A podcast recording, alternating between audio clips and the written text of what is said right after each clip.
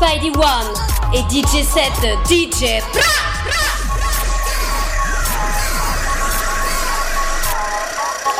À partir de 23h30 à l'Alizé, 900 Ontario Ouest, entrée 10 dollars.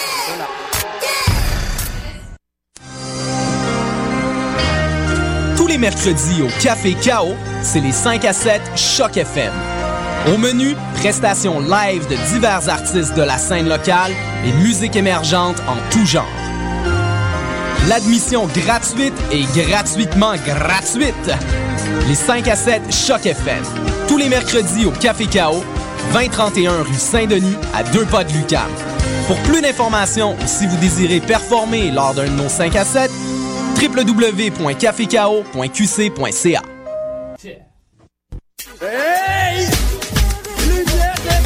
Lumière Reggae Choc FM présente les soirées Midnight Sound avec Creole Soldier Sound System. Alors ça se donne à chaque troisième samedi du mois au bar L'Alizé 900 Ontario Est à deux pas du métro Berry-UQAM. Ambiance créole et métissée, les meilleures rotations soleil, open mic, ambiance sound system. Seulement 4 dollars à la porte. Dès 23h30. Pour plus d'informations, visitez la page Facebook officielle de Lumière Reggae.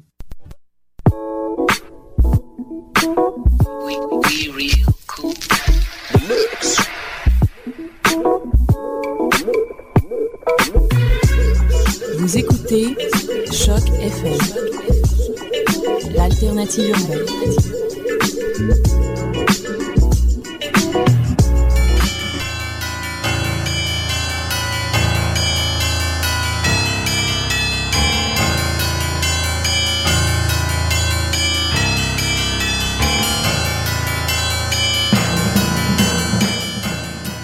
Le doux bruit du générique de Mission Encre Noire. Vous êtes sur Choc FM, c'est le tome 6 et le chapitre 78 de notre émission. Eric et Hélène avec vous en ce mardi 19 juin.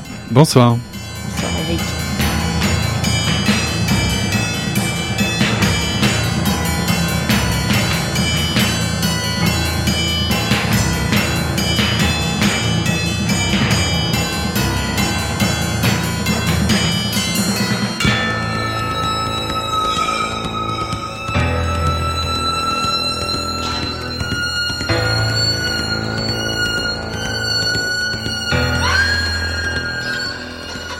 Comment pourrait bien mourir un écrivain aujourd'hui Le savez-vous, Lara? Comme Molière sur scène ou comme Hugo sur un piédestal Il n'y a plus de piédestal, il n'y a même plus de scène. Tout n'est qu'une scène. Les écrivains ne sont ni respectés ni respectables. Ils meurent comme tout le monde des mêmes maladies sans imagination que les comptables ou les boutiquiers, en étirant jusqu'à l'épuisement leurs fables navrantes et leurs pitoyables souvenirs d'enfance. Autrefois, les militaires mouraient à la guerre, les mineurs avec les poumons pleins de charbon, les peintres empoisonnés aux vapeurs de plomb et les écrivains en limant un peu chaque jour le couvercle, le couvercle de leur théière en argent jusqu'à obtenir de quoi fondre une balle qu'ils se logeaient ensuite dans la tête avec un pistolet de duel. Le suicide est la seule solution. Les écrivains ne savent plus mourir, ils n'ont aucune raison de mourir, ils ne pensent qu'à survivre, à délayer, à mettre de l'eau dans leur prose pour qu'elle dure plus longtemps. Ils finissent noyés dans leur propre soupe, un bouillon sans viande, sans graisse, sans sel. C'était un extrait euh, du livre Le corps des femmes est un champ de bataille, paru récemment aux éditions Coup de, tête, euh, par Laurent Chabin.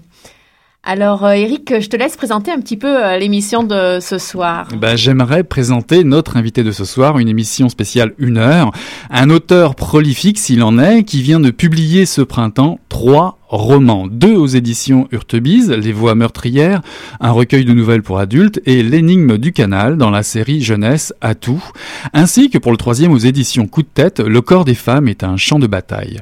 Romancier, traducteur, chroniqueur, je vous recommande d'ailleurs la lecture de son blog Haut et Fort, où il déclarait il y a quelque temps euh, que lire ça sert entre autres à ne pas se faire fourrer. En conclusion, il disait aussi, il précisait qu'avant de vendre des livres, il faut avoir, il faut voir à ce qu'il y ait des lecteurs.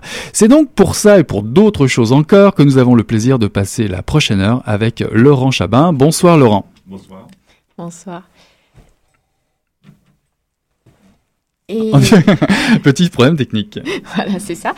Euh, donc, alors moi, je vais tout de suite commencer avec une question euh, qui nous brûle les lèvres. Euh, donc, euh, Eric le disait, euh, tu es prolifique, mais euh, donc, combien de romans as-tu déjà publiés au juste? Est-ce que tu le sais? Au juste, juste, juste, c'est, c'est, je sais pas vraiment. Mais 80, ça me semble un chiffre assez proche de la réalité. C'est peut-être 81, peut-être 82. Combien pour adultes et combien pour la jeunesse? Est-ce que tu as fait le décompte? Euh, Pour adultes, probablement une douzaine. Mm-hmm. Selon d'autres personnes, ce serait une vingtaine. Ah. Mais euh, on il n'y a pas de définition de littérature adulte contre ou à côté de la littérature jeunesse. Donc il y a, euh, moi, ce que je, ce que j'appelle littérature adulte dans mon cas, c'est pas des livres qui sont particulièrement saignants ou avec euh, du sexe, du caca et des choses comme ça. pas nécessairement. C'est c'est c'est c'est le, le, type d'écriture qui détermine pour moi si un roman est, destiné aux adultes ou pas aux adultes. Mm-hmm. Donc euh, j'ai des euh, certains de mes romans qui pour moi sont des romans jeunesse que les éditeurs euh, publient en tant que, que romans tout public ou, ou mhm. adulte ou adultes et grands, grands ados.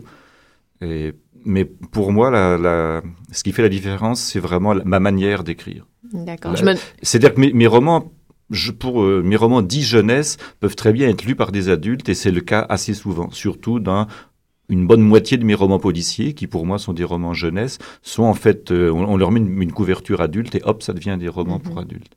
Mais quand moi j'écris pour adultes, c'est simplement que c'est des romans qui seraient illisibles par des gens qui n'ont pas un minimum d'habitude de lecture. D'accord, ok. Donc c'est aussi la longueur, il n'y a pas que le niveau de. Non, c'est pas la longueur. Ils sont, mes romans pour adultes sont généralement plus courts que mes romans ah, pour ah, okay. jeunes. Mais euh, je, je, je, reconnais volontiers qu'ils sont peut-être pas faciles à lire, pas parce que j'ai un style alambiqué ou constipé ou n'importe quoi, mais parce que c'est le fruit d'une de toute une évolution de de, de, de, de l'auteur en tant que lecteur. J'ai euh, ce que j'écris pour des lecteurs que je suppose avoir la même capacité de lecture que moi. Mm -hmm. Effectivement, ça suppose des tas de connexions à faire. Le, le lecteur de des mes références, une profondeur. est supposé avoir peut-être des références semblables ou une, une partie des mêmes références que moi. Et puis surtout, je ne dis pas tout. C'est à lui de combler les vides. Quand j'écris pour les jeunes, effectivement, je leur mâche un peu le travail, tout est, tout est expliqué. Et d'ailleurs, euh, d'ailleurs, un des premiers romans euh, parus au printemps qui s'appelle L'énigme du canal, c'est un roman de jeunesse court. Oui. Euh, c'est une histoire policière classique avec des dialogues énergiques, une écriture simple et claire qui nous raconte comment une gang d'adolescents tombe sur un cadavre, enfin un cadavre, on va dire sur la main et le bras qui dépassent d'un bosquet. Voilà. Donc c'est là où tu dis où tu tu gardes une réserve, quoi. Tu décris pas tout. Oui, oh, c'est rare que je décrive par le menu des cadavres. Enfin, c'est, ça m'est arrivé, mais c'est pas ça qui fait l'intérêt d'un, d'un roman policier.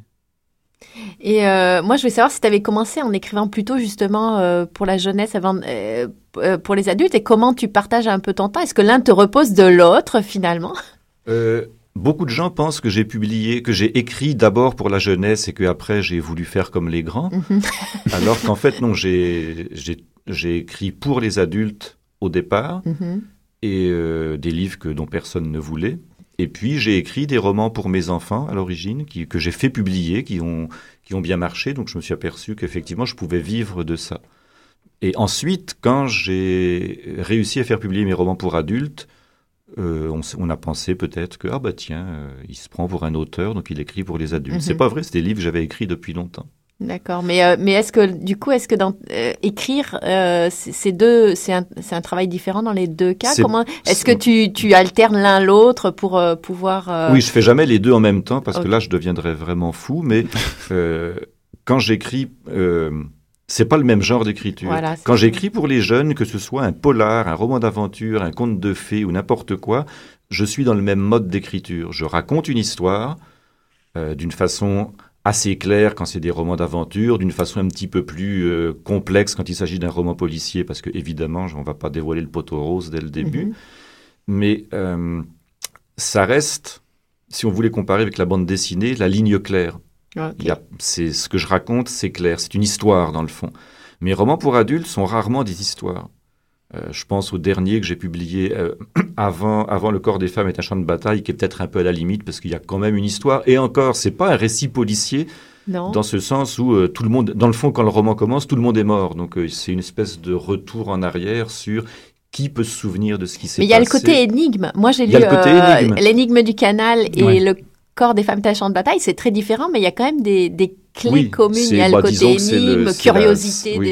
C'est la sauce du roman policier. des- des- Mais, euh. Les- quand j'écris pour adultes, c'est moins une histoire que comment je raconte ce dont je parle. Il n'y a pas d'histoire à suivre. Le, on me le reproche d'ailleurs assez souvent. On me dit ah, bon, on comprend pas ce que de, de quoi tu parles. Ben, il n'y a qu'à lire plus attentivement. C'est tout. Moi, j'ai eu l'impression de comprendre. Euh, Dans, dans les romans pour, euh, pour les jeunes, euh, tu, tu, places, tu, tu, euh, tu places tout ça dans un décor très clair, qui est, alors là, en l'occurrence, près du marché à Toiteur, etc. Est-ce Oui. que c'est important que, que ça soit des endroits que tu connaisses, que tu vis? Est-ce que tu as toujours écrit dans des, dans Oui, des décors Tous et mes des romans policiers et même, euh, et même Le corps des femmes est un champ de bataille se passent dans des endroits que je connais très bien. Donc euh, les, tous les premiers se passaient à Calgary parce que c'est là que je, je vivais. Maintenant, ça se passe. euh, mes deux derniers romans pour les jeunes se passent à Saint-Henri. Euh, le corps des femmes est un champ de bataille s'y passe partiellement. Bon, Mhm. c'est un petit peu plus vaste. Il y a euh, euh, des, des scènes qui se passent au Lion d'Or. Il y en a une Oui, qui se passe, euh, si je ne m'abuse, à, à- au Cheval Blanc. Enfin bon, des endroits où je vais moi-même. Donc c'est comme des endroits que je connais. La seule exception, c'est... Alors pour, pour, pour quelle raison je fais ça? C'est parce que j'ai besoin, dans, quand j'écris un roman policier, de rendre une ambiance qui n'est pas celle d'un fantasme, qui est celle qui est une, une ambiance réelle. Donc je, je suis, je, m'impose ou c'est même, je, m'impose sans, sans contrainte, mais C'est euh, naturel. d'être, euh, de pouvoir me plonger moi-même dans le lieu de mes romans. Donc je euh, je peux pas rendre l'ambiance d'un monde imaginaire. J'ai aucune imagination. Donc, si je veux que mon roman soit crédible, et un roman policier se doit d'être crédible, ça se passe là où je vis, parce que je suis dedans. Alors, le, il y a une bonne moitié de, du corps des femmes et des champs de bataille qui se passe à Saint-Louis, au Missouri, où je n'ai jamais mis les pieds et où j'ai absolument aucune intention de mettre les pieds. Mais on a un outil fabuleux qui s'appelle Google View. Ok, je me demandais s'il y avait beaucoup de recherches. Euh, le, le- derrière. le- le bar euh, The Great Grizzly Bear, Mhm. il existe. Euh, Avec le même, le même Oui, oui. serveur Euh, bah, je, je me souviens plus. Je pense que je- parfois j'ai tendance à fabuler un peu, mais il me semble que sur le, le site du bar, euh, il y a un moment on voit le serveur. Mais en fait, bon, ce fameux serveur, euh, comme beaucoup de mes personnages, existe vraiment, et c'est pas le serveur du Great Grizzly Bear, c'est quelqu'un d'autre. Ok. Pour rester dans le même genre euh, d'idées, euh, n'est-ce pas difficile d'être dans la peau d'un adulte, mais d'écrire pour les jeunes dans tes romans jeunesse? Comment ça se Euh, passe? non, je sais pas si j'ai un- j'ai peut-être une petite, euh, bah, comme tout le monde, une petite tendance à la schizophrénie, enfin, à me prendre pour plusieurs personnes. Mais je peux vraiment écrire, euh, par exemple, vous parliez tout à l'heure de hum, l'énigme du canal. Mhm. Donc le, le, le personnage, le narrateur a 12 ou 13 ans, je me Ouais, souviens plus, ouais. mais le, le personnage principal a une dizaine d'années. Ça me gêne pas d'être un jeune garçon de 10 ans. Mais j'ai écrit des romans à la première personne. Bah, tous mes romans sont écrits à la première personne en général, dans lesquels la narratrice est une vieille dame de, de 75 ans, complètement décrépite. Je peux être une jeune femme, je peux être un vieux bonhomme. Je pense que je pourrais écrire les mémoires d'un chien ou d'un hippopotame sans problème de. Moi, je veux les mémoires d'un Ouais, moi aussi. Je, Mais pas, je pourrais le faire. J'ai écrit, une- j'ai commencé à écrire une histoire qui s'appelle La grosse bête et qui est effectivement plus ou moins les mémoires d'un hippopotame. Et je me sens très à l'aise dans la peau d'un hippopotame. Dans ton, dans ton dernier roman jeunesse, L'énigme du canal, c'est une sorte de dommage à l'adolescence, à ses amitiés, à la découverte, à l'expérience. Euh, mais il n'y a pas beaucoup de, de tablettes électroniques, de téléphones euh, intelligents dans ce roman. Est-ce que c'est volontaire ou euh, juste... Ça, c'est complètement involontaire. C'est parce que je sais pas comment ça marche. Donc, euh, plutôt que de dire n'importe quoi. C'est pas, ça- pas un message? Les jeunes allaient Euh, jouer dehors. Non, non, non. bah, ça, bon, on peut le prendre comme tel si on veut, mais c'est pas ça. Non, euh, j'y ai pensé à un moment donné. À un moment donné, dans le, en cours, dans, dans le courant d'écriture, je me suis dit, mais Zut, c'est idiot, le, ce garçon de 13 ans va dans le salon de ses parents pour téléphoner. Mais euh, il devrait avoir un cellulaire comme tout le monde. Puis en fait, non, ça n'aurait pas marché. Il faut qu'il y ait un seul appareil dans la maison parce que euh, il y a ces fameux coups de téléphone anonymes qui Ouais. sont un élément important de, de, de- de l'enquête, ou du moins de l'énigme, ou- de la peur, le harcèlement qui se, qui se précise autour des, des jeunes. Donc s'il avait eu un cellulaire, ça n'aurait pas marché. Ouais, ça fait partie des. euh, Alors peut-être que mon roman a l'air préhistorique à cause de ça. non, pas du moi, tout. pas je- je- enfin, moi, pas je l'ai trouvé, lu, mais peut-être ouais. que c'est parce qu'à 13 ans, j'avais pas de cellulaire. oui, non, moi non, pas. j'en ai toujours pas à 55 Non, mais on retrouve l'angoisse, il y, a- il y a un mystère, il y a une énigme à résoudre. Des rebondissements. Des rebondissements, mystère, des dessins d'enfants, il y a un père flic. Enfin, c'est un cocktail complètement haletant. Moi, j'étais complètement happé un peu par ce, ce roman jeunesse. J'ai pas l'habitude d'en lire beaucoup, mais euh, je trouve ça vraiment, vraiment très in- in- intéressant, euh, surtout dans les quartiers de Montréal, hein, de faire évoluer Oui. tes, euh, tes personnages dans, dans ce, Oui, dans bah, le, le- contexte-là. le- le- le personnage principal et son petit frère habitent rue d'Argenson. Et euh, la maison où ils habitent existe. Je suis passé devant. C'est la description est exacte. J'ai pas donné le numéro parce que je voulais pas non plus être trop précis, mais ça, ça, existe vraiment. La seule chose qui n'existe pas, c'est que j'ai pas trouvé d'école toute proche. Donc euh, mon école est imaginaire. Ok, mais il y, y a beaucoup de, il y a, y a- y a pas tant que ça de, de personnages. Les chapitres sont très courts. Euh, tu mélanges un peu euh, suspense, questions en- existentielles, choix de comportement. euh, euh, tu mets les, les, les- les, les personnages et les parents dans des, situations de référent, des situations délicates. Tous ces éléments sont, sont importants. Tu fais une sorte, je sais pas, on a l'impression que tu fais, tu fais Est-ce un peu d'éducation comme ça, une recette. Bah, je, je- oui, on pourrait appeler ça une recette, mais c'est vrai que dans mes romans policiers jeunesse, il y a toujours ces, euh, il y a toujours ce questionnement des personnages. Le, le narrateur ou la narratrice, et même les autres, mais surtout narrateur et narratrice, se posent des questions sur leur, euh, leur façon de comprendre ce qui se passe. Ils se demandent s'ils sont bien dans le. Euh, C'est pas du tout le genre. euh, euh, Club des 5 ou Clan Ouais. des 7, quand j'étais petit, je lisais ça, mais là, c'était, ils savaient où ils allaient, c'était des enfants de 12-13 ans, mais ils démantelaient des gangs internationaux. Enfin, c'est toujours des trucs comme ça. Non, là, mes, mes narrateurs sont vraiment, mes, mes adolescents sont vraiment comme des vrais adolescents. Il est hors de question qu'ils dé- qu'ils mettent à jour une, une, une filière spéciale de la mafia ou des vols de plans secrets ou trucs comme ça. Non, non, ils, ils tombent sur un cadavre et puis euh, ils trouvent ça très, ah, c'est très excitant au début. Waouh, on a trouvé un cadavre. Puis après, non, pas du tout. Puis qui nous téléphone chez Mm. nous? Qui nous suit? Qui nous C'est pas drôle du tout. Mais il y a les parents qui sont euh, des espèces de présences rassurantes. Hein. Enfin, les adultes. euh, Bah, les adultes pas- sont toujours un peu à côté de leur pompe. les- un peu à côté de leur pompe, mais ils sont là quand même. Bah, ils sont là quand même, oui, mais ils sont un peu moralisateurs aussi. Je, Ouais, je leur donne c'est jamais vrai. un très beau rôle, je sais pas pourquoi. Est-ce que est-ce que c'est essentiel de jouer sur la peur pour ca- captiver à cet âge dans ce genre de roman? Oh, bah, ça fait partie du genre, du genre littéraire. Oui, il faut jouer un peu sur la peur et puis ou la peur, l'angoisse. Le... C'est peut-être plus des romans de peur et d'angoisse que des romans d'énigmes à proprement parler. Mais euh, bon, il faut une énigme, mais euh, j'aime bien jouer sur la peur et sur le questionnement. Mes, personnages, qui sont souvent des adolescents dans ces romans-là, il faut qu'ils s'interrogent sur eux-mêmes, sur... euh, ils savent pas trop où ils en sont. Des fois, ils sont pas sûrs de ce qu'ils font. Est-ce qu'ils ont pris la bonne décision? Est-ce que, est-ce qu'il faut tout avouer? Mais non, si on avoue, ce sera pire. On Ouais. garde tout pour nous. Mais à ce moment-là, il y a personne qui va nous protéger. Donc, ils se posent des problèmes comme ça tout le long, tout au long des romans. Puis ça fait partie du. Pour moi, ça fait partie de la, de la source du, du roman. Oui, de la maturation aussi, Voilà. euh, de l'adolescence aussi, Oui. quelque part. Et euh, moi, je me demandais si euh, dans les romans pour adultes, il y avait des sujets euh, qui étaient tabous, des choses que tu t'interdisais d'écrire. Alors là, on a parlé euh, de la littérature jeunesse, mais maintenant, euh, si je prends euh, Le corps des femmes est un champ de bataille ou tes Je autres- pense pas que j'ai de tabou. Il y a des choses dont je parle peu parce que ça m'intéresse pas d'en parler dans un roman. Mhm. Par exemple, je- j'adore la bonne cuisine et j'adore bien manger, mais je n'en parle jamais dans mes romans. Et c'est même pas, je m'en suis aperçu après, après coup. C'est pas parce que c'est un tabou, c'est juste que ça n'a rien à faire là. Mais je pense pas. Je Ça va changer maintenant que tu t'en es rendu compte Est-ce que tu vas... Non, parce que je sais pas, j'ai une espèce de euh, d'obsession quand j'écris un roman pour adultes. J'aime quand c'est noir. Et s'il y avait des passages positifs, des personnages trop sympathiques ou des choses agréables, j'ai l'impression que que je manquerais à mes devoirs. Donc, euh, mes personnages, quand ils mangent, on ne sait pas ce qu'ils mangent, ou si on le sait, c'est vraiment parce que c'est pas bon. Mhm. Dans le corps des femmes est un champ de bataille. Il y a une scène qui est racontée, qui se passe dans une cuisine. Euh, Mais c'est simplement parce que il y a un bonhomme qu'on qu'on imagine en train de couper des canards tout vivants. Mais euh, comment il les mange après, ça m'intéressait déjà plus. Je vous propose là-dessus une petite pause musicale. On va retrouver Japan Druids, Fires Highway.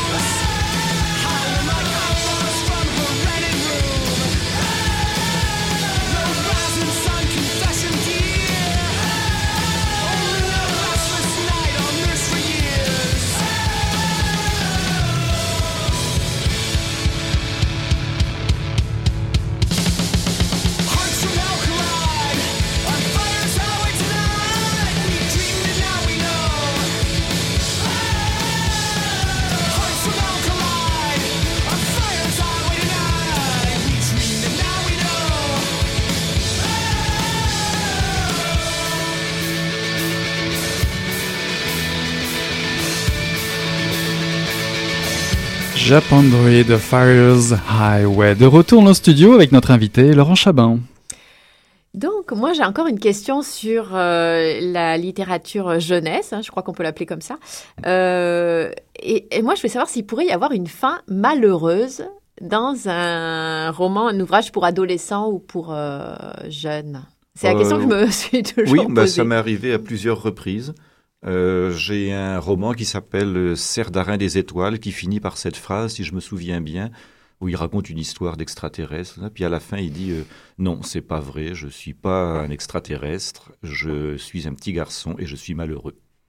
Ah, ok. Donc ça, euh, dans mes policiers, il y, a- il y en a qui se finissent peut-être bien ou pas bien, enfin de, de façon un peu euh, immorale. Par exemple, le meurtrier fuit parce que le témoin décide que il va, il va rien dire à la police pour ne pas le laisser, pour le laisser partir, parce que Ah. c'est un meurtrier, mais quand même, la victime, c'est un fiefé salaud. Donc ça, ça m'arrive. Puis euh, Donc, un message politique peut passer à travers euh, la euh, littérature bah, jeunesse moins, ou c'est que la- délicat? la, question est ouverte. Je précise bien quand je vais dans une école, évidemment, je peux pas dire que les flics c'est des méchants, c'est pas mon, c'est pas mon propos, mais Non, ça, il faut attendre qu'ils lisent euh, le, le corps des femmes et d'un champ de bataille, c'est assez clair dans certains endroits. mais euh, il n'y a pas de raison que le criminel soit toujours puni. Il y a des criminels qui sont pas, euh, il y a des criminels que dans dans la vie, ma vie personnelle, des criminels que j'approuve absolument à 100%, qui ont pourtant été condamnés. Mais si c'était moi qui les avais vus faire, je les aurais jamais dénoncés, évidemment. Ça sent, ça sent la snare et tout ça, là, non? Oh non, non, c'est des trucs plus euh, le, ce type en Saskatchewan qui avait tué sa fille parce qu'elle avait une maladie Ah euh, oui. incurable et qu'elle souffrait. Il a quand même été condamné pour meurtre. Mais il, il a eu les couilles pour le faire. Bravo. Parce Euh, que c'est pas humain de laisser vivre pas de laisser vivre quelqu'un, de laisser quelqu'un mourir pendant des années. C'est pas. Ouais, souffrir. Est-ce toujours aussi excitant d'écrire du polar après tant de publications? Ben, c'est toujours excitant, mais je fais aussi ce qu'il faut pour. Je me donne des, euh, je me donne des défis qui sont plus complexes. Donc, euh, En termes de narration en termes de narration, ok. oui. Par exemple, euh, il y a un, euh, il y a un défi que je, que, que- que- auquel je rêve depuis des années et que je vais probablement réaliser bientôt, c'est écrire un roman à la première personne, un policier, dont le narrateur est le meurtrier. Mais on ne le saura pas. Mais il y a des règles, il ne faut pas qu'il mente. Mhm.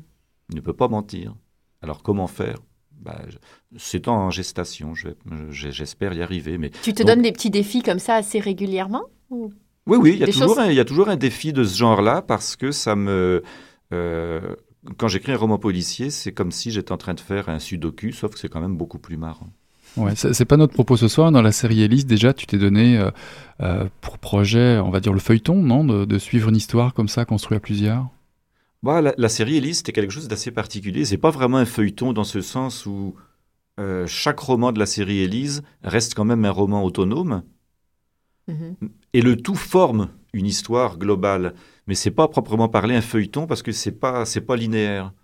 Euh, c'est pas chronologique. Les, les- les romans succèdent dans un ordre qui n'est pas l'ordre chronologique. Il y en a qui se passent sur euh, deux jours, il y en a qui se passent sur cinq ans. Et puis, dans le fond, chacun des auteurs était quand même parfaitement libre de, de tuer les autres ou de dire que c'était des, des ordures, des salauds, des charognes. Puis, en fait, les- l'auteur suivant trouvait que c'était pas vrai. Non, lui, c'était quand même un bon. Et hop, ça repartait comme ça. Donc, on était obligé d'inventer des... Des- Oui, non, mais c'est parce qu'il avait fait semblant. C'était un coup monté pour que on croit que... Mais... euh, Vous devez avoir des soirées de débat entre toi, Vézinac, Atelier, ça doit Ouais, être beau, alors non je rappelle que la série Élise, c'est aux éditions Coup de tête, Aux éditions Coup de euh, et ouais. donc c'est une œuvre collective. On va dire que chaque auteur euh, fait un roman, sauf le dernier. Enfin, mais on, on ne s'est- jamais frappé. Et- et- mais c'est vrai qu'il y a eu des moments où on n'était pas d'accord. Donc il fallait prendre comme une décision. Mais on avait euh, l'éditeur nous laissait quand même une, une liberté euh, vraiment très grande sur ce qu'on voulait faire dans notre roman chacun. Et justement, le roman noir, tu penses, ça, ça te donne un espace de liberté plus grand, euh, ce genre de littérature? Ben, beaucoup d'auteurs pensent ça. Oui, j'ai souvent entendu dire ça. Puis c'est assez vrai. Dans le fond, on a même plus de liberté que dans le fantastique. Parce que le, le fantastique, comme on a a priori toute liberté, euh, ben, trop de liberté tue la liberté, trop d'informations tue l'information. Alors ça, et- ça, je sais pas si euh, dans ces Trop périodes au Québec on va retenir ça. Ouais. On peut pas faire un montage, ça, je pense qu'il faudrait couper. Trop, trop de couleurs distraient le qui- spectateur, on en a d'autres Oui, des comme ça. non, mais trop de sexe tue le sexe, c'est bien connu. On- Donc, euh, euh, c'est pas un éloge de la police, c'est pas ça que je veux dire. mais, mais La loi 78. le, le, le- Je t'écoute. Oui, non, j'ai des trous, excusez-moi, ça c'est l'âge. Non. Donc la liberté, tu disais que tu avais plus de liberté dans oui, le... le- dans, dans le roman noir, je trouve qu'on a plus de liberté que dans le roman fantastique parce que justement, on a quand même des quelques règles ou quelques principes qu'il faut transgresser. Puis c'est ça qui est bien, c'est la transgression. S'il n'y a rien à transgresser, c'est ennuyeux. Dans, dans Le corps des femmes est un champ de bataille paru aux éditions Coup de tête euh, récemment. Tu parles de la violence, des armes, des femmes. Euh, Est-ce qu'on tient là les ingrédients d'un cocktail détonnant pour faire un polar? Bah, il faut toujours des armes, mais les, les- les- dans, dans la plupart des romans policiers, d'habitude, il y a quand même un certain fétichisme des armes. Et dans Le corps des femmes est un champ de bataille, c'est vraiment l'inverse. Il y a, J'espère qu'on sent la haine des armes. Oui, tout à fait. Euh, sinon, c'est que j'ai raté mon coup. Mais le- le- j'ai mis une- en exergue une citation de Debord euh, au début. En fait, un des propos du livre, c'est que, contrairement à ce que prétendent certains, les armes ne sont pas innocentes. Euh, dire oui, non, mais on peut avoir des armes, on peut aimer les armes sans être un criminel, c'est faux. Euh, il y a des instruments qui peuvent tuer, mais qui ne sont pas des armes. On peut tuer quelqu'un en voiture en l'écrasant. On peut tuer quelqu'un avec un couteau de cuisine en lui plantant dans la gorge. On peut tuer quelqu'un en lui faisant avaler du, euh, de, l'antigel. Mais un couteau de cuisine, une bouteille d'antigel ou une voiture ne sont pas des armes. On peut s'en servir pour autre chose. Mais une arme, définie comme telle, à savoir un, un- un fusil, un revolver, un pistolet, ce sont des armes qui sont faites pour tuer. C'est construit pour tuer, c'est fabriqué pour tuer et pour rien d'autre.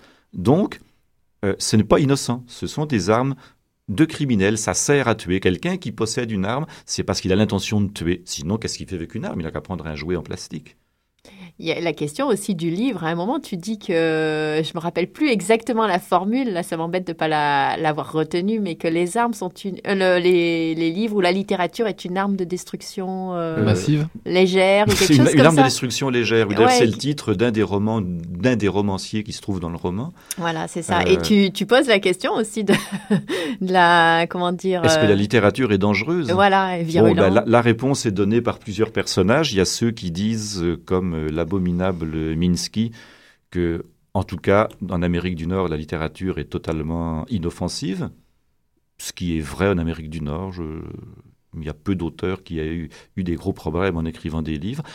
Du moins des romans. Bon, des essais, oui, je connais au moins un auteur d'un essai au Québec qui a eu des gros, gros problèmes avec euh, des compagnies minières. Ouais. Mhm. Euh, Récemment. mais les, je connais peu de romanciers qui aient les mêmes problèmes. Maintenant, évidemment, euh, Victor Hugo, c'était un monsieur qui n'était pas juste un écrivain, c'était un, politicien, c'était un Mhm. militant. Il a quand même été exilé, c'est pas, il avait pris quelques risques. Et il y a des pays où les auteurs sont mis en prison. Donc on suppose que ce qu'ils écrivent est donc dangereux Mhm. pour l'État qui les met en prison. Sade a passé une bonne partie de sa vie en prison, et c'est pas parce qu'il avait fouetté des petites dames à, à Marseille ou je ne sais où, on mettait pas un noble en prison pour ça. Mhm. Aujourd'hui peut-être, oui, mais pas à l'époque de Sade, un noble pouvait fouetter et tuer, un, un noble pouvait tuer ou fouetter des femmes euh, quand bon lui semblait, il le faisait, il s'en privait pas. C'est pas pour ça qu'on a mis Sade en prison. Non, il y a les, Donc- armes, les armes sont dangereuses, il y a des armes dans ton roman, mais il y a aussi des femmes. Et euh, je vais pas te coincer là-dessus, mais je vais juste te demander, euh, la femme fatale, ça existe toujours dans le polar? Sais, Celle des années 50, tout ça. Je sais pas, non, non, je pense pas que les, mais les femmes de mon roman sont pas des femmes fatales, c'est des, c'est des femmes qui ont un corps, là, c'est vraiment bien net. Euh, la narratrice, Lara, joue beaucoup de son corps, sans savoir bien, je pense, quels sont les enjeux de ce jeu. Mhm. Euh, la, la dame qui est morte au tout début, enfin dix ans avant le début du roman, qui s'appelle Sanguine, qui est une performeuse. En tant que performeuse, évidemment, elle a un corps, Mhm. elle en joue, elle en vit, elle, euh, elle en meurt, d'ailleurs. Donc, euh, je ne sais pas ce qu'on peut en tirer comme conclusion dans le roman, mais en fait, les, les, les deux femmes en question sont des armes aussi. Mais est-ce un personnage d'actualité pour toi à l'heure du féminisme politiquement correct, euh, la femme et son corps, une espèce de... Ben, les, les deux femmes en question dans mon roman sont, on pourrait les considérer comme féministes. Oui, elles sont elles, elles ne sont pas euh, la femme Oui, elles d'eux, sont ne pas dans des carcans, Elles sont pas dans des carcans. Elles des sont, schémas euh, euh, préétablis. euh, Lara n'est peut-être pas libre, mais elle est, si elle est prisonnière de quelque chose, c'est de ses fantasmes à elle. Mhm. Quant à euh, Sanguine, la, la dame qui, qui meurt donc sur, le, sur le meurtre de qui on enquête, c'est une femme de, qui, a fait, qui a fait ses choix elle-même, qui a vécu Mhm. sa vie en, en connaissance de cause. Donc en fait, je veux juste peut-être redire euh, pour ceux qui nous écoutent que le corps des femmes est un champ de bataille. C'est euh, finalement euh, ça commence parce une, une réflexion sur les liens entre la fiction et la ré- réalité un peu aussi. Mais l'histoire, c'est vraiment un écrivain qui est exécuté aux États-Unis euh, pour le meurtre, le meurtre de son double d'écriture et, pour le meurtre de, sa femme qui a donc euh, été a priori violée. Plusieurs, années sont, plusieurs années sont passées depuis les faits, mais une étudiante en littérature, intriguée et téméraire, ne croit pas à la version officielle. En tout cas, elle veut comprendre. Elle a une espèce de fascination, de curiosité un peu euh, presque morbide euh, autour de, notamment d'un des écrivains euh, sur lequel elle travaille. Et euh, c'est l'occasion d'explorer les coulisses les plus sombres du monde de la littérature. Alors le monde universitaire, euh, les, les journalistes aussi un peu, euh, les congrès de littérature et les, les écrivains, parce que tous les personnages là-dedans sont des gens tout, au- Bah, dans le monde de la littérature. Oui, je suis pas certain que le monde réel de l'université ou de la littérature soit aussi, euh, ré- pas- c'est pas répugnant le mot, mais aussi Intéressant. cri- cri- criminogène que ce dont je parle dans le livre. Mais je veux juste préciser une chose. Bon, si les gens n'ont pas lu le livre, ça, va- ça va pas vouloir dire grand-chose. Mais enfin, retenez le nom de Serge Minsky, qui est vraiment un personnage euh, répugnant. Un- il est mi-homme, mi-bête dans le roman. Ce monsieur existe. Il est mort. Enfin, il a existé. Il est mort. Je ne l'ai jamais rencontré personnellement, mais presque tout ce que je lui fais dire ou faire dans le roman, il l'a dit ou fait. Il a même fait un peu plus, parce qu'il y a des choses, je n'ai pas pu raconter tout ce que je sais de lui, mais c'est un bonhomme qui a existé. C'est un personnage qui a l'air complètement inventé tellement il est Ouais. infect, Plus grand que nature. euh, mais le- il est vrai, il a existé. Donc, euh, bon, je peux pas dire son vrai nom en, en ondes, c'est, je des choses comme ça, mais euh, la plupart d'ailleurs des personnages euh, du corps des femmes et des champs de bataille existent, ils sont basés sur des, euh, sur des écrivains réels. Alors, je peux pas dévoiler pour tous, mais euh, le, le- Il y a des références aussi. il y a des références qui sont peut-être pas trop di- difficiles à deviner. Bon, Non, par exemple, les sûr. deux écrivains principaux, celui qui sont au cœur de l'histoire, c'est-à-dire Lead Chatham et Léo Cavanagh. Donc Lead Chatham est celui qui a tué Léo Cavanagh. Mhm. Ça ne fait de doute pour personne, ça ne fait pas de doute pour la police, ça ne fait même pas de doute pour euh, euh, Lara, la narratrice. En fait, le, le- le- le doute qu'elle a, c'est pourquoi il a fait ça et Ouais, comment. Personne ne met en doute le fait que Lead Chatham ait tué euh, Léo Cavanagh, alors qu'en fait, bon, on va pas dévoiler le, mais c'est assez différent ce qui s'est passé. Donc ces deux auteurs-là sont en fait deux facettes d'un écrivain qui me fascine comme écrivain et que je n'aime absolument pas comme personne.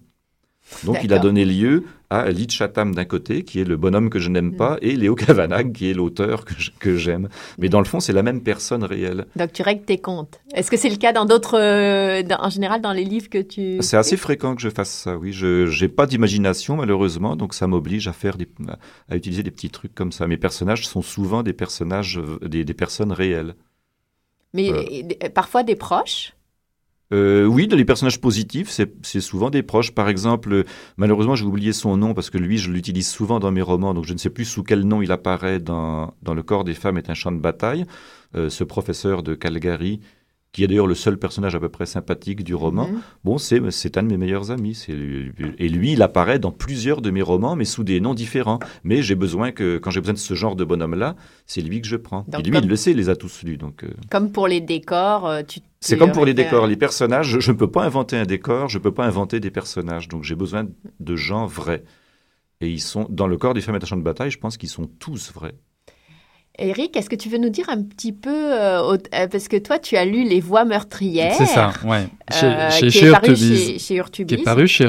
En fait, c'est un, on va dire, c'est une collection, c'est deux nouvelles qui avaient déjà été publiées il y a quelques années, qui ont été regroupées dans, dans un même livre. Euh, deux histoires assez différentes, mais qui se rejoignent, je dirais, sur la multiplici- multiplicité des points de vue puis des- du nombre de personnages qui apportent comme ça un éclairage un peu particulier. Alors, ce sont deux histoires. La première s'appelle le, le jeu de l'assassin. Euh, huit amis se retrouvent pour la fin de semaine dans un chalet isolé. Ce qui au départ n'était qu'un jeu, le fameux jeu de l'assassin, où chacun endosse un, rôle, euh, par exemple celui de la victime ou celui euh, du meurtrier, prend une tournure assez dramatique lorsque la lumière revient et qu'un cadavre en chair et en os jonche le parquet. Donc le tour de force dans, dans, dans cette nouvelle-là, on peut appeler ça une nouvelle, le tour de force réside alors dans le dévoilement méticuleux des, des zones d'ombre de chacun des personnages. Euh, Le, le lecteur saura tout ce que chaque personnage ignore de ses amis jusqu'au euh, climax euh, final. Un excellent drame psychologique qui rappelle un peu les œuvres d'Agatha Christie. Ah, t'avais rajouté ça, hein. ça, ça je l'avais pas mis. Voilà, Laurent Chabin, Agatha oui, Christie. c'est- un des plus euh, Agatha Christien que j'ai écrit, probablement. C'est ça. Le deuxième le, euh, s'appelle L'homme à la hache. Euh, Laurent Chabin nous raconte l'histoire d'une d'une mère de famille qui découvre le corps de sa fillette atrocement mutilé dans la cave de son ex-mari. Donc c'est un vrai cauchemar et le meurtrier présumé, le mari, court toujours. Alors que le téléphone sonne, qu'une poignée de portes tourne, qu'un bruit de clé se fait entendre dans la serrure. Un inspecteur en charge de l'affaire engage une course contre la montre, mais quelque chose cloche. Un implacable récit où, pour aller au, dénouement, il, vous faudra approcher peut-être la folie. Voilà, c'est- euh, paru chez Urtebise, Les Voix meurtrières. Est-ce que euh, là-dedans, il y a aussi une dimension politique? Ou est-ce que le côté personne n'est innocent euh, Mais dans le, oui, c'est de- de- dans le premier des deux récits qui s'appelle euh, Le jeu de l'assassin, euh, dans le fond, ça aurait, ça aurait pu s'appeler aussi Tous coupables ou euh, Mhm. quelque chose comme ça, parce qu'ils ont tous, tous les personnages ont quelque chose à se reprocher, euh, ce, qui, ce qui est généralement le cas. Bon, vous parliez d'Agatha Christie, c'est exactement ce qui se passe dans Les Dix Petits Nègres. Ils, Bah oui. ont tous Ouais. quelque chose à se reprocher vraiment. Euh, dans, dans le cas de L'homme à la hache, ça reprend un peu un, euh, ça, J'utilise un thème qui est, que j'ai repris dans Le corps des femmes est un champ de bataille, à savoir cette espèce de fascination que peuvent avoir des femmes pour leur, leur, euh, leur bourreau ou pour leur meurtrier. Mhm. Dans le fond, la, à la- dans le corps des femmes est un champ de bataille. À la fin, Lara va suivre Minsky, qui, alors qu'il est, il est clair que c'est un monstre, Mhm. mais elle est, elle est complètement hypnoti- hyp- hypnotisée. Dans L'homme à la hache, c'est pareil. La mère, bon, la petite fille a peut-être été tuée à coups de hache. C'est c'est affreux, c'est abominable. Mais c'est vraiment une espèce de victime soumise parce qu'on on a l'impression qu'elle en redemande.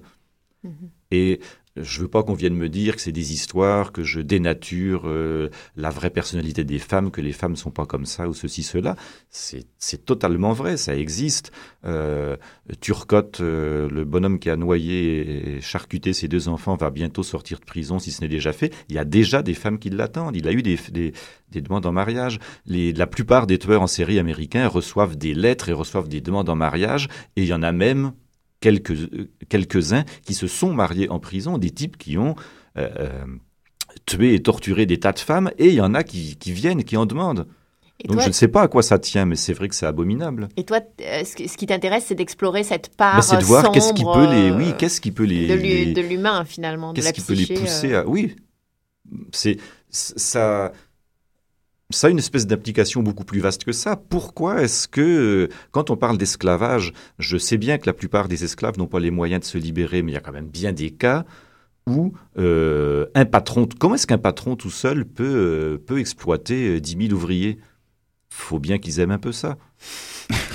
Là, là, oui, mais là, justement, on tombe dans tes romans beaucoup plus politiques, euh, parus chez Coup de Tête. euh, je pense à la série Élise, où euh, Oui. en titre de chapitre, tu as des slogans comme ça, des citations. Alors que là, c'est, je trouvais qu'il y avait un côté plus ludique dans ces, dans ces romans-là. Je vois, par exemple, le, euh, le jeu de l'assassin. tu parlais tout à l'heure que tu te référais beaucoup à des gens très proches de toi. Je vous imaginais très bien Michel Vézina, François Barcelot, enfin bon, Michel Tremblay dans une pièce à jouer à ce jeu-là, puis réécrire l'histoire. Oui, en l'occurrence, c'est pas eux mes personnages, mais enfin, c'est effectivement. de- il y en a au moins la, la moitié de. Dans le jeu de l'assassin, il y en a la moitié qui, qui sont des gens que je connais. Les autres, bon, j'avais personne sous la main, j'ai dû, les- j'ai dû les inventer. C'est peut-être d'ailleurs les moins. qu'on- C'est peut-être les moins crédibles de, de l'histoire. Ok. Mais euh, les- quand j'écris des romans policiers, il y a toujours une dimension ludique, c'est vrai. C'est un jeu, le roman policier. A- Avec ses règles, avec. euh, Avec des règles qu'on peut respecter ou ne pas respecter, mais ça reste un jeu quand même. On peut tricher. Ouais. Bon, il y a d'ailleurs la plupart des auteurs de romans policiers trichent, mais euh, peut-être sans le savoir ou peut-être juste parce qu'ils. Qu'est-ce que tu veux dire par tricher? Euh, le coup de disséminer des indices tout au long du roman qui en fait s'avèrent être de faux indices, Mhm. se révèlent être de faux indices. C'était pas ça du tout. Ah La oui, non, mais c'était pas. Oui, non, c'était c'était pas vrai. C'était juste comme ça. Ou alors le l'assassin qui arrive à la fin, euh, qu'on a, dont on n'a jamais entendu parler dans tout le roman. Euh, coup de téléphone du collègue d'une autre euh, Interpol d'un autre pays. Ah, je crois que je tiens votre bonhomme. Ah bah oui, mais non, ça marche pas ça. Ou Donc alors toi, tu le- t'interdis ce genre de facilité oui, ou alors, euh, alors qu'on suit le, le- le Hercule Poirot, le Adamsberg ou le Kurt Wallander euh, en, en train de, on examine tous les indices qu'ils voient, on est, on, on est avec eux, on est comme eux, on voit tout, on peut tout analyser. Et puis, euh, au moment où, on- où le Wallander ou le Adamsberg, je pense par Adamsberg dans L'homme au cercle bleu, ah ah, dans le sac à main de la dernière victime, il y a quelque chose. Qu'est-ce que c'est? On n'en sait rien. Bah évidemment, on n'en sait rien. C'est c'est le vrai- c'est le l'indice principal qui va permettre de mener Mhm. à la découverte du, du coupable. Évidemment, j'ai pas trouvé là dans l'homme au cercle bleu. Je pouvais pas. Il a euh, Vargas a caché le truc important. Mhm. C'est de la triche. Décrire, modeler toute cette violence, c'est- est-ce que c'est une façon pour toi de nous la renvoyer dans la face? Toute cette situation euh, Euh, difficile de la société ou Non, des- j'ai- j'aime pas du tout la violence. Je- J'en j'en- j'en mets beaucoup dans mes livres et j'en parle beaucoup, mais c'est peut-être parce que je n'aime pas ça justement. Mais est-ce que c'est un moyen de dénoncer finalement? Est-ce qu'il y a quelque chose euh, de, oh, de je cet suppose que ordre-là j'ai- ou on n'a pas besoin de ma, on a, c'était pas la peine de m'attendre pour dénoncer la violence. Il y a des tas de gens qui l'ont fait, mais c'est, c'est peut-être une question de, de, de, de- de caractère ou de rapport à l'écriture. Quand j'écris, c'est, euh, je pense être beaucoup plus efficace quand je parle de ce que je n'aime pas. Mhm. Par exemple, euh, je suis quelqu'un qui adore manger et qui, qui adore bien manger. Mhm. Et je connais des auteurs qui sont dans le même cas, et eux, il y a toujours euh, une bonne recette, un bon Mhm. truc au restaurant, euh, des gens qui mangent bien. Donc moi, peut-être que les lecteurs s'imaginent que la bouffe, ça m'est complètement égal parce que mes personnages soit ne mangent pas, soit ils mangent vraiment de la merde. Mais non, non, moi j'adore manger, mais comme j'aime ça, j'en parle pas. Euh, je parle jamais d'amour dans mes romans, ça veut pas dire que j'aime pas ça, j'adore ça. Mais justement, j'ai- j'ai- j'aime pas en parler, j'a- j'a- j'adore le faire. Mhm. Mais euh, en parler, non, ça m'intéresse pas. J'aime parler de ce qui me... plus je, euh, en tant que chroniqueur, par exemple, je vais jamais faire une chronique sur ce que j'aime, ou alors c'est très très rare. J'ai fait une fois une chronique littéraire dans, dans mon blog sur deux auteurs que j'aime, mais c'est la seule fois où je l'ai fait. C'était euh, Alain Ulysse Tremblay et Dina Psyché, que, que- dont je trouve les romans euh, plus qu'excellents. C'est c'est le, Mhm. c'est vraiment le- ce qu'on a fait de mieux dans ce que j'ai lu de- d'auteurs actuels. Mais j'étais pas à l'aise de faire ça. Je suis beaucoup plus à l'aise pour parler de ce, que, de ce qui me révulse, de ce qui me répugne, de ce qui me met en colère.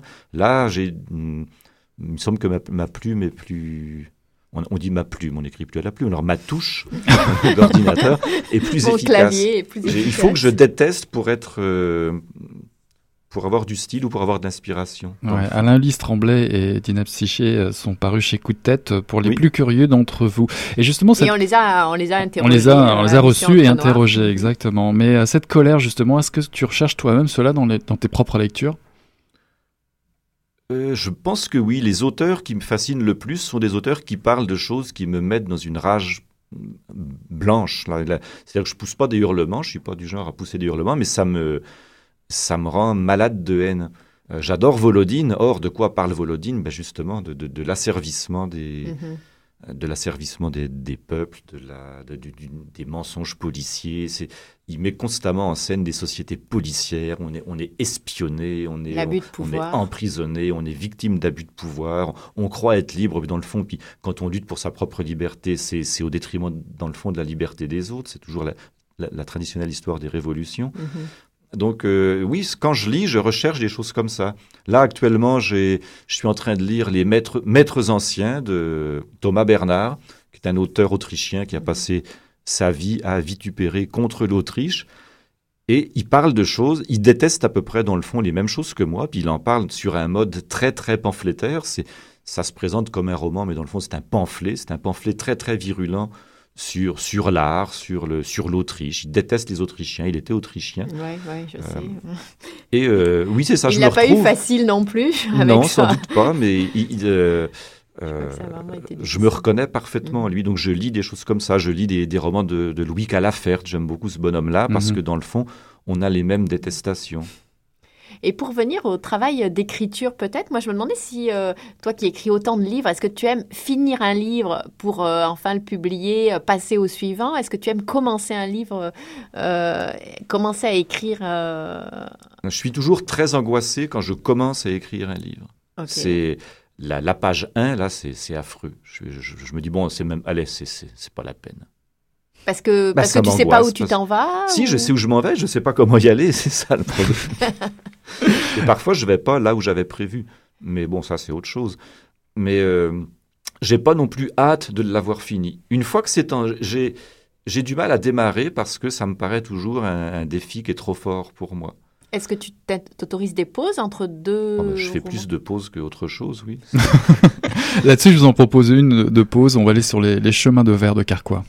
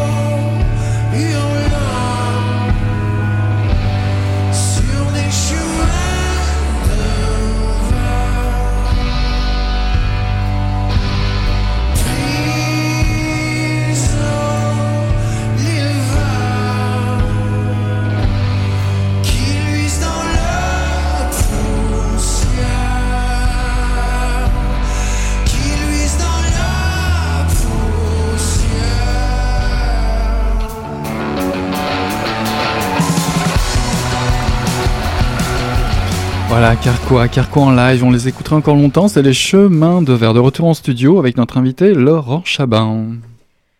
Moi, je voulais savoir quel était ton endroit et ton moment préféré pour écrire. On parlait euh, de Alors, l'idée de j'ai pas de moment préféré. J'ai un endroit qui n'est pas mon endroit préféré, mais qui est l'endroit où j'écris tout le temps. Euh, pas parce que j'aime écrire là, mais c'est parce que je suis incapable d'écrire ailleurs. Donc j'écris dans mon bureau. Point, c'est tout. J'ai un ordinateur portable, je pourrais le, donc par définition, je pourrais le- l'emmener où je veux. Mhm. Mais non, il n'y a pas moyen. Si je descends dans le salon, ça marche pas. Euh, J'écris dans mon bureau. Et à quoi tu attribues ça? Est-ce qu'il y a une ambiance spéciale, des ondes? Je sais pas. Non, bah, d'abord, je suis quelqu'un de très paresseux. C'est vraiment difficile pour moi de me mettre en route. Donc, probablement que le fait d'avoir un bureau qui, ne- qui ne me sert qu'à ça, euh, ça me donne une espèce de routine ou Mhm. quelque chose. Alors, quand je, comme je voyage quand même beaucoup, il y a des moments où je suis obligé de transporter mon bureau. Mais euh, si je vais passer euh, deux mois aux Antilles ou ailleurs, je pars avec mon ordinateur et il y a un endroit qui sera mon bureau à ce moment-là. Et mon ordinateur ne va pas bouger de là. Je vais, euh, change pas de côté de table, je change pas de pièce, je change de rien. Mhm. Il est là, puis c'est, faut pas venir me- me- me- m'embêter. C'est mon bureau qui est là.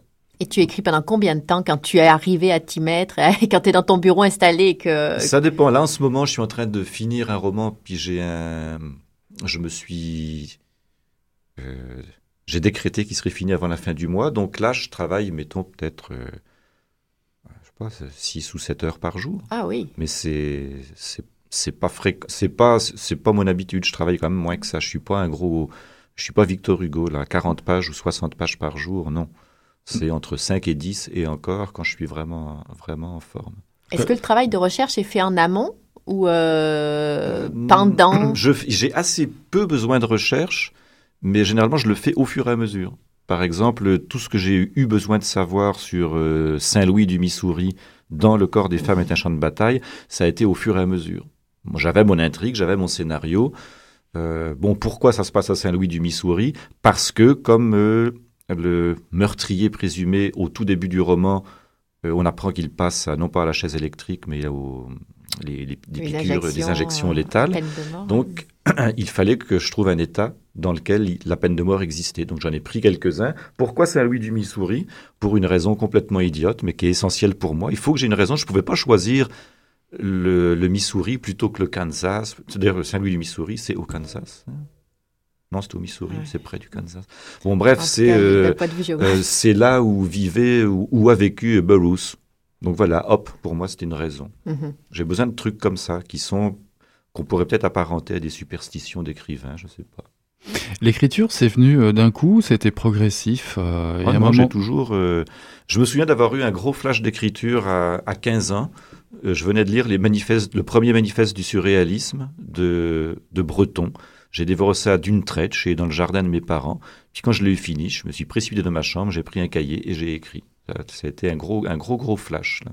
Et ça s'est jamais arrêté après, ça a continué ou Oh, alors si, il y si, eu... après, euh, ça s'est arrêté. Après, ça a repris. Ah, J'ai eu ma période Lautréamont, j'ai eu ma période de Poe, Borges, Kafka, enfin des, trucs comme ça. J'ai jamais songé à écrire de romans. C'est pour moi le roman c'était quelque chose d'autre. Dans ma tête, je me voyais comme écrivain, euh, comme Borges, Kafka, Poe. C'était ça, mais pour moi, Et les écrivains. références les romanciers, c'était autre chose. Et qu'est-ce qui t'a fait sauter le pas à la publication? Euh, Une rencontre, euh, une opportunité euh, Non, je pense que bon, c'est vrai que pendant longtemps j'ai écrit sans, en rêvant d'être écrivain, mais sans, sans même faire lire la- mes textes ou en tout cas sans les envoyer à des éditeurs. Et puis quand je, en fait, j'ai eu un gros, un gros changement dans ma vie il y a une, il y a 18 ans. J'ai, je suis venu au Canada, donc euh, au Canada anglais, en Alberta. J'ai donc changé de pays, j'ai changé de langue et j'ai démissionné du boulot que je faisais avant, qu'il me sortait par les yeux, j'en pouvais plus. Et là, j'ai décrité, je change de tout. Je change de pays, je change de, de milieu linguistique. J'ai pas Mhm. changé de langue parce que je suis toujours assez mauvais en anglais. Mais, euh, et je ne veux plus jamais travailler de ma vie. Donc mon vieux rêve d'écrivain est revenu.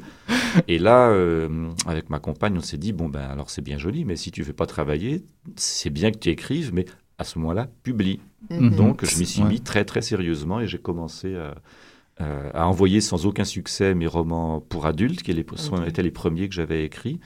Et puis, euh, comme j'avais écrit aussi des, des histoires pour mes enfants, Euh, J'en ai fait un premier recueil que j'ai envoyé, puis ça, ça, ça a marché beaucoup plus rapidement. Puis je me suis dit, bon, bah, si ça marche, euh, euh, pourquoi pas après tout?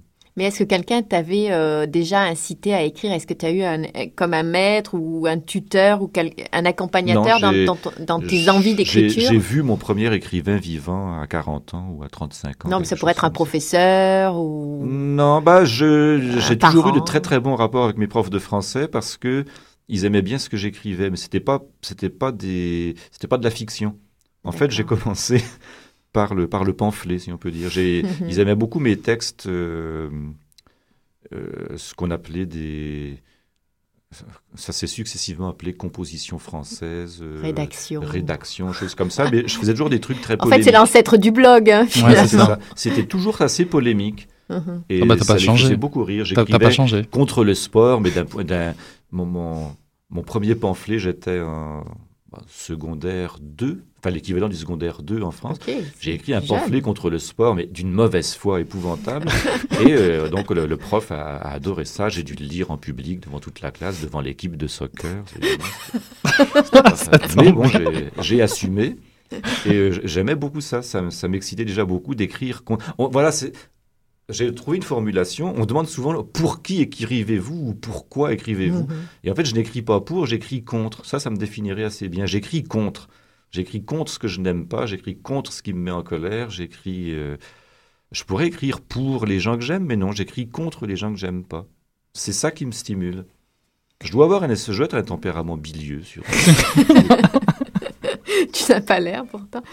Moi, je voulais savoir, euh, ben, en, ce moment, euh, peut-être une question sur la grève étudiante, la crise sociale. Je n'ose plus appeler ça grève étudiante. Comment est-ce que tu perçois ça, donc euh, écrivain français qui vit au, Canada depuis longtemps, au Québec depuis euh, longtemps également?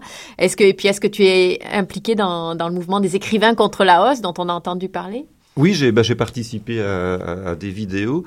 Euh, je suis pas très sociable comme monsieur, mais euh, ce que ça évoque pour moi, la grève des étudiants, j'ai d'un seul, là, j'ai eu, au début, j'y croyais pas, parce que je me dis ça va faire comme toutes les grèves en Amérique du Nord, ça va pas marcher. Et là, plus ça avançait, plus je me suis dit, ça y est, le Québec existe. Il y a des Québécois qui en ont assez d'être à genoux, qui en ont assez de manger dans la main de leur maître et qui se tiennent debout. Et pour moi, c'est ça ce que ça veut dire. Le- la, la- la grève étudiante, c'est ça y est, le Québec est peuplé de gens vivants qui sont plus. Alors c'est fini l'histoire du petit pain, c'est fini euh, la génuflexion devant le curé ou devant le maître qui possède les papeteries Mhm. ou les usines. Les étudiants se tiennent debout. Et j'ai, au tout début, je pensais que ça marcherait pas. Puis si, ça marche. Et même si, quoi qu'il arrive et quoi qu'il arrive de la session perdue ou pas perdue, je n'en sais rien, les étudiants cette année au Québec ont appris des choses qu'ils n'auraient jamais appris à l'université. Ils ont appris ce que c'est que le pouvoir, ils ont appris ce que c'est se battre contre le pouvoir, ils ont appris ce que c'est que la mauvaise foi du pouvoir, ils ont appris ce que c'est que de se confronter au pouvoir et à ses flics. Ils, vont, ils ont appris des choses qu'ils ne s'apprennent pas à l'école. Ils ont appris ce que c'est, oui, que des, des- des actions collectives.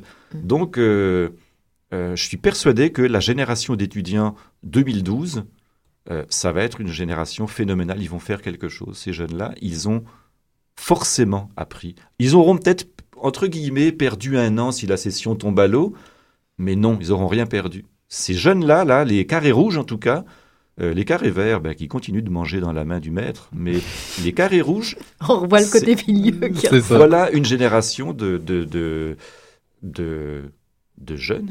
C'est pas que des jeunes, on voit, on voit de plus en plus de personnes euh, de mon âge et même plus vieuses qui, qui ont des carrés rouges. Tout à fait, tout à fait. Ben voilà, c'est ça. Tenez, tenez-vous debout. C'est En la tout meilleure cas, position. L'homme est censé marcher debout. Il n'est pas censé marcher à quatre pattes. Il n'est pas censé marcher à genoux.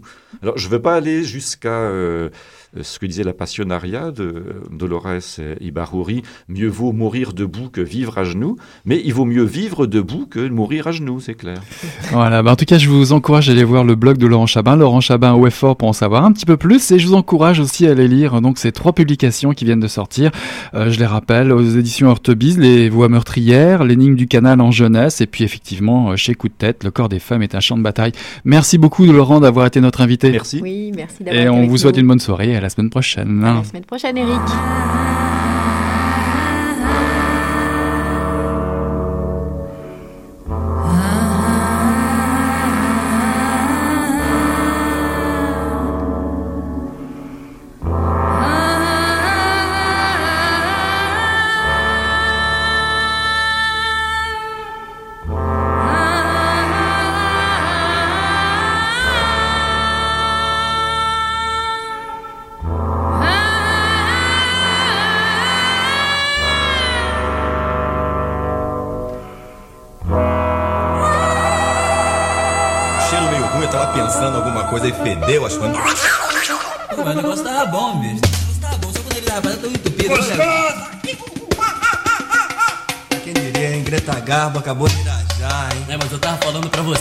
Depois que eu passei a me sentir, aí o negócio ficou diferente. Jorjão, Vai, garoto! fala a verdade. Isso na bola. Não. Cadê a cerveja que eu não sei? Ô, Ciro, tira a mão do meu bolso. Les soirées Facebook et proposées par Camping. Hip-hop, dancehall, coup de groupe, baile funk, soca, afrobeat.